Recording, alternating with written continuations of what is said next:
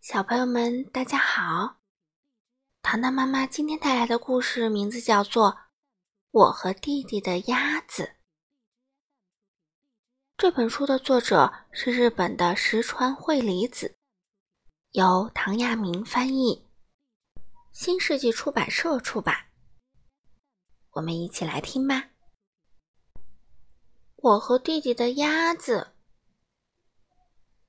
他在小院的无花果树下搭了一个鸡窝，我每天早上一起床就去鸡窝捡鸡蛋。刚下的蛋热乎乎的，鸡窝里有一只公鸡和两只母鸡。那只黄母鸡啊，每天下一个蛋，可白母鸡呢，总是不下蛋。有一天。我放学回家，看到弟弟趴在鸡窝上，使劲往里看。咦，鸭子！弟弟说：“是叔叔刚从大老远给咱家送来的。”妈妈用干稻草给鸭子铺了个睡觉的窝。妈妈铺稻草时，鸭子扇着翅膀，呱呱呱的叫。公鸡和母鸡都看着鸭子。我和弟弟。也是第一次这么近的看鸭子。过了一会儿，鸭子静了下来，躺在稻草窝上一动也不动。妈妈说：“嗯，它好像没精神呢。”弟弟听着鸭子说：“也许应该让它活动活动吧。明天我俩让它在门前的小河里游游泳，好吗？”妈妈稍微想了一下，说：“嗯，那就明天一次呀。”说完就关上了鸡窝门。鸭子把黄黄的长嘴埋在翅膀里，闭上了眼睛。第二天我刚下课，弟弟已经在校门口等着了。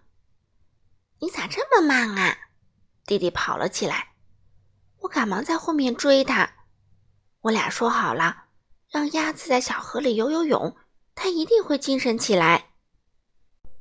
我和弟弟气喘吁吁地跑到鸡窝前，鸭子在稻草窝里静静地卧着。我俩把绳子轻轻套在鸭脖上，又轻轻抱起它，带它到了小河边儿。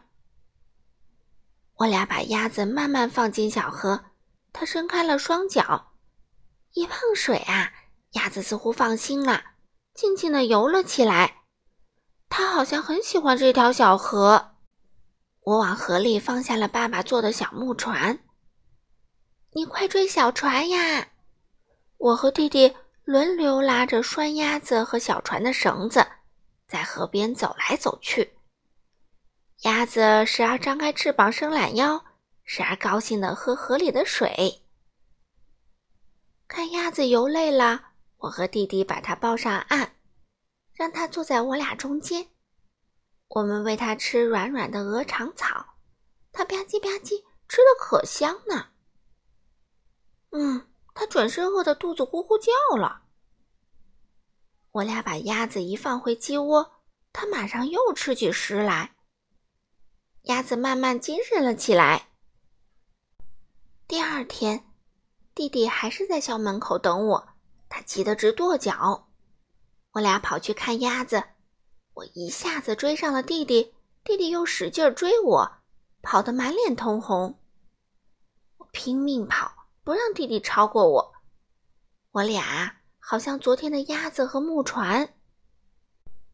哎呀，鸭子不见了，鸡窝里只有那几只鸡。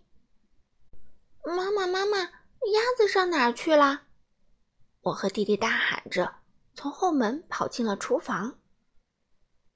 奶奶和妈妈正在做晚饭，妈妈一边晃着冒着蒸汽的大锅，一边说：“鸭子死了。”厨房里弥漫着酱油和糖的香味儿。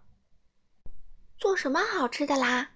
爸爸笑着坐到饭桌前，桌子上的大盘子里盛满了炖好的肉和菜。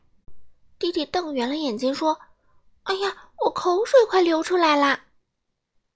我盯着肉看，悄悄地问妈妈：“这不是那只鸭子吧？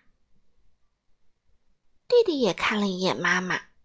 奶奶说：“妈妈炖的菜可好吃呢。”妈妈说：“你们多吃一点啊。”嗯，真好吃啊！弟弟又夹起了一块肉。全家人都爱吃妈妈做的炖菜，我也往嘴里塞了一大块肉。肉有点硬，好像和平时吃的鸡肉不一样。妈妈做的菜特别好吃，我忍不住又夹了一块肉。晚饭后，弟弟问正在洗碗的妈妈：“嗯，刚才吃的不是鸭肉吧？”我不由得停下了脚步。妈妈看着弟弟，轻声说：“不是啊。”我端着碗筷，一声不吭，盘子里还留着炖菜的香味儿呢。弟弟一边准备明天上学的用具，一边说：“幸亏吃的不是那只鸭子。”嗯，我小声说。我把削好的铅笔放进铅笔盒，啪的盖上了红背包盖。我心想。要不是那只鸭子就好了。第二天一大早我就醒了，赶快去鸡窝。黄母鸡下了一个蛋，白母鸡呢把身体抬起来，伸了个懒腰。哎呀，白母鸡也生蛋啦！